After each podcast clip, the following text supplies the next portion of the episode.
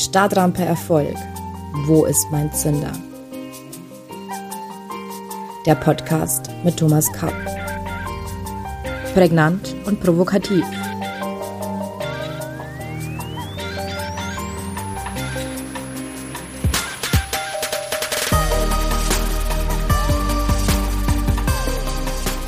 Herzlich willkommen allseits. Ich begrüße Sie zu unserer neuen Folge von Stadtrampe Erfolg. Wo ist mein Zünder? Heute sprechen wir über gelingende Planung. Klingt etwas nüchtern, ist aber hochspannend. Bevor wir uns diesem spannenden Thema zuwenden, noch ein Hinweis in eigener Sache. Nun ist es raus. Mein neues Buch mit dem Titel Denkbuch Erfolg ist gerade erschienen und in allen Buchhandlungen, bei Amazon und überall, wo es Bücher gibt, erhältlich. Das Denkbuch Erfolg verschafft tiefgehende neue Einsichten und oft eine Vergrößerung ihres Bewusstseins rund um das Thema Erfolg. Das Buch ist für alle, die diesen Podcast schätzen und lieben. Das Denkbuch Erfolg stellt Fragen, bietet aber auch Orientierung. Neben grundsätzlichen Fragestellungen ist das Buch gespickt mit Geschichten, Beispielen, Zitaten sowie zahlreichen praktischen Anregungen für eine erfolgreiche Bewältigung unseres Alltags. Wenn dieser Podcast Sie angesprochen hat, ist es fast ein Muss, das Buch zu lesen. Und nun zurück zu unserer heutigen Folge. Wie immer beginnen wir mit einer Geschichte. Zu einem Geschäftstermin um 14 Uhr reisen zwei Geschäftsleute A und B an. A ist pünktlich da, B verspätet sich um 30 Minuten. B versucht sich zu entschuldigen mit der Erklärung, ich hatte einen Stau. Antwortet A trocken, ich auch. Was bedeutet das nun für unsere Startrampe Erfolg? Nachdem wir uns intensiv mit Zielen und Strategien befasst haben, kommen wir nun zur Planung. Der Plan beschreibt meist kleinteilig die einzelnen Schritte der Umsetzung auf dem strategischen Weg C von A nach B. Der Plan ist die gedankliche Atomisierung der Strategie in viele kleine Einzelschritte. Er ist immer untergeordnet und zwar direkt der Strategie und indirekt dem Ziel. Damit ergibt sich folgende Hierarchie.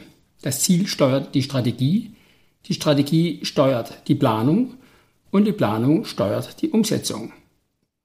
Wird diese glasklare Unterordnung nicht eingehalten, entstehen sehr häufig Probleme bei der Umsetzung.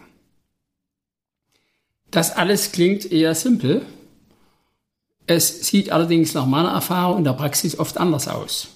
Oder wie es Mark Twain einmal formulierte, nachdem wir das Ziel endgültig aus den Augen verloren hatten, verdoppelten wir unsere Anstrengungen. Zitat Ende. Da geht es zuweilen in der Praxis häufig kreuz und quer durcheinander mit Zielen, Strategien, Plänen und Umsetzungsschritten. Wenn in einem Team jeder Teilnehmer an einem anderen Ende zieht, ist das Handtuch bald zerrissen und nichts ist erreicht. Wenn Sie bei Strategiediskussionen, egal ob in der Stadtverwaltung, in Unternehmen, im Sportverein oder im Wahlkampf aufmerksam zuhören, werden Sie oft etwas Bizarres feststellen. Es ist oft überhaupt nicht klar, wo man sich gerade in der Diskussion befindet. Man beginnt bei einer Grundsatzdiskussion über ein großes Unternehmensziel und endet bei einem Streit über die defekte Kaffeemaschine. Misserfolge sind die Konsequenz. Zur Verwirrung der Themen kommt bei diesen Diskussionen häufig noch dazu, dass wichtige Dinge ganz kurz und die unwichtigen Dinge ganz lang diskutiert werden. Das geschieht dann häufig nach dem nicht nur ironisch gemeinten Motto von Northcote Parkinson, The time spent on any item of the agenda will be in inverse proportion to the sum involved. Also etwa, die mit einem Tagesordnungspunkt verbrachte Zeit steht in umgekehrtem Verhältnis zur betroffenen Geldsumme. Das kennen Sie doch sicher auch. Planung ist die Domäne unseres Verstandes. Unsere Emotionen bringen hier oft eher Verwirrung.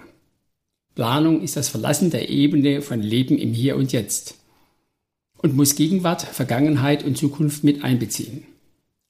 Denn beim Planen tobt sich unser Verstand richtig aus. Einerseits greifen wir auf unsere vergangenen Erinnerungen und Erfahrungen zurück Andererseits antizipieren wir künftige Entwicklungen und Abläufe.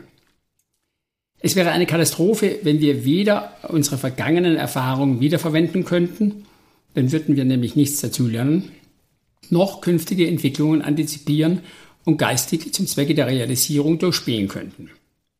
Ich möchte mir nicht vorstellen, wie ein Haus ohne Plan eines Architekten aussehen würde. Für eine gute Planung brauchen wir Gegenwart, Vergangenheit und Zukunft. Unsere Intuition kommt allenfalls dann wieder ins Spiel, wenn wir definitive Informationsdefizite haben oder entscheiden müssen, wie viel wir planen und wie viel wir flexibel handhaben müssen. Kommen wir zum guten Plan. Was ist ein guter Plan? Ein guter Plan kontrolliert, was kontrolliert werden kann. Ein guter Plan denkt die Dinge vom Ende und zu Ende. Ein guter Plan unterteilt ein großes Vorhaben in viele Einzelschritte. Ein guter Plan bezieht die nicht kontrollierbaren Szenarien und Risiken so mit ein, dass diese Risiken minimiert werden. Ein guter Plan ist ressourcenschonend, effektiv und effizient.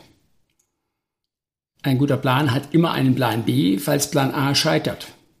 Ein guter Plan bezieht immer das Team und seine Stärken optimal mit ein. Und ein guter Plan findet das richtige Maß zwischen Planung und Flexibilität. Diese Liste können Sie künftig mit jedem Ihrer Pläne verproben, damit Ihrem Plan nichts fehlt. Vergessen Sie bitte auch nie den Unterschied zwischen Effizienz und Effektivität. Effektivität bedeutet, die richtigen Dinge zu tun. Es geht darum, einem Ziel näher zu kommen. Mit Effektivität steuern wir das richtige Ziel an, wenn auch vielleicht langsam. Effizienz bedeutet hingegen, die Dinge richtig zu tun. Hier geht es darum, schnell und mit wenig Aufwand zu arbeiten. Mit Effizienz arbeiten wir schnell und kraftschonend, auch wenn wir vielleicht in die falsche Richtung laufen. Ich gebe Ihnen ein Beispiel. Wenn wir eine Nagelfeile nutzen, um einen Baum zu fällen, ist das effektiv, und zwar weil wir das richtige Ziel anstreben. Aber es ist nicht effizient, weil wir mit einer Kettensäge einen viel geringeren Aufwand gehabt hätten. Wenn jedoch dieser Baum gar nicht gefällt werden muss, ist der Einsatz der Kettensäge zwar effizient, aber er ist nicht effektiv. Also brauchen wir beides. Aber Effektivität ist die Basis für Effizienz nicht umgekehrt. Dieses Beispiel mag simpel erscheinen. Gehen Sie aber einmal mit wachem Auge durch Büros, Unternehmen, Ministerialverwaltungen und Gremiensitzungen. Sie wissen, was ich meine.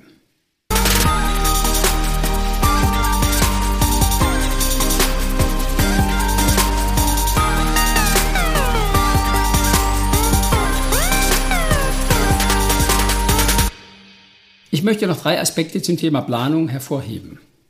Zwei davon schaffen wir noch heute, den dritten das nächste Mal. Der erste Aspekt ist Vorbereitung. Performance is the result of preparation. Diesen Spruch sage ich einmal als Motto einer Bank in den USA. Er gilt meines Erachtens ganz besonders für einen guten Plan und dessen Ausführung. In der Eingangsgeschichte hat der A sich gut informiert und daher eben antizipiert, dass es heute auf seiner Anreisestrecke einen Stau gibt. Er ist dementsprechend früher abgereist. B hatte sich nicht so intensiv vorbereitet und darauf gehofft, dass der Verkehr wie immer sei. Pech gehabt, aber schlecht vorbereitet. Zudem hat er mit seinem zu spät kommen dem anderen signalisiert, so wichtig ist mir das pünktliche Erscheinen zu diesem Termin auch nicht, dass ich besondere Vorbereitungsmaßnahmen ergreife. Natürlich können Sie nicht zu jedem Auswärtstermin so frühzeitig anreisen, dass Sie unter normalen Bedingungen zwei Stunden zu früh sind. Ist aber wichtig, solche Entscheidungen bewusst und nicht fahrlässig zu treffen.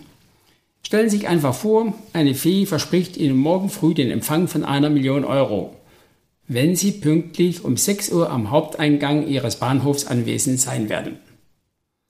Sie werden sicher nicht von zu Hause so abfahren, dass Sie es unter normalen Bedingungen gerade noch so schaffen, um 6 Uhr am Bahnhof zu sein. Sie werden mindestens eine Stunde vorher da sein, wenn Sie nicht sogar im Zelt vor dem Bahnhof übernachten. Wir kommen zum zweiten Aspekt. Die retrograde Antizipation. Antizipation ist die geistige Vorwegnahme eines künftig möglichen Verlaufs in der Wirklichkeit. Alle Dinge werden zweimal geschaffen, zuerst im Kopf und dann mit der Hand.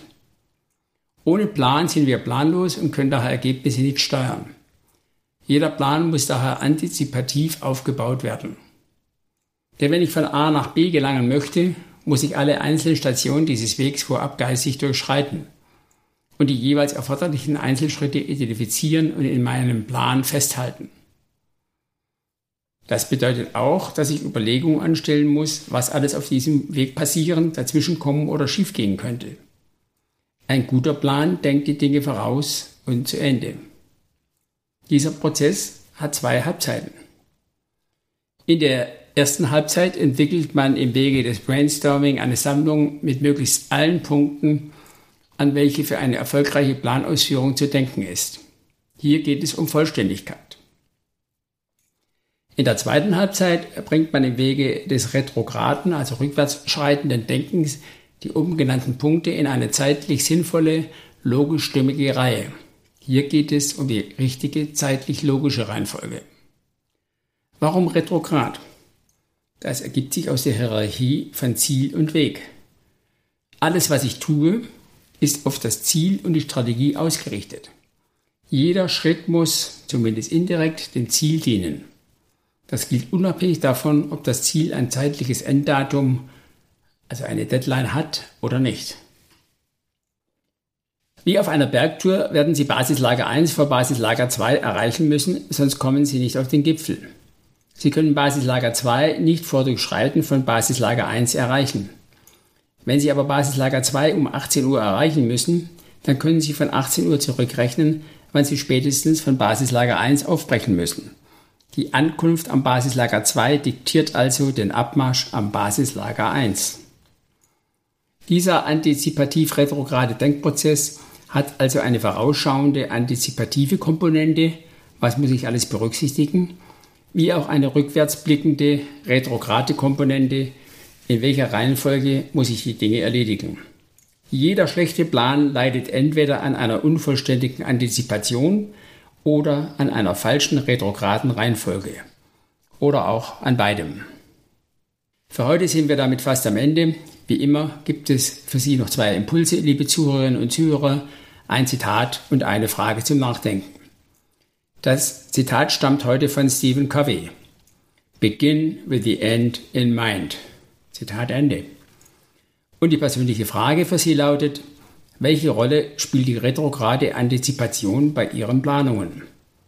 Das war's für heute. Wir sprechen uns am nächsten Mittwoch um 7 Uhr. Dann sprechen wir über den noch fehlenden dritten Aspekt der Planung, nämlich Flexibilität. Bis dahin verbleibe ich mit den besten Wünschen, Ihr Thomas Kapp.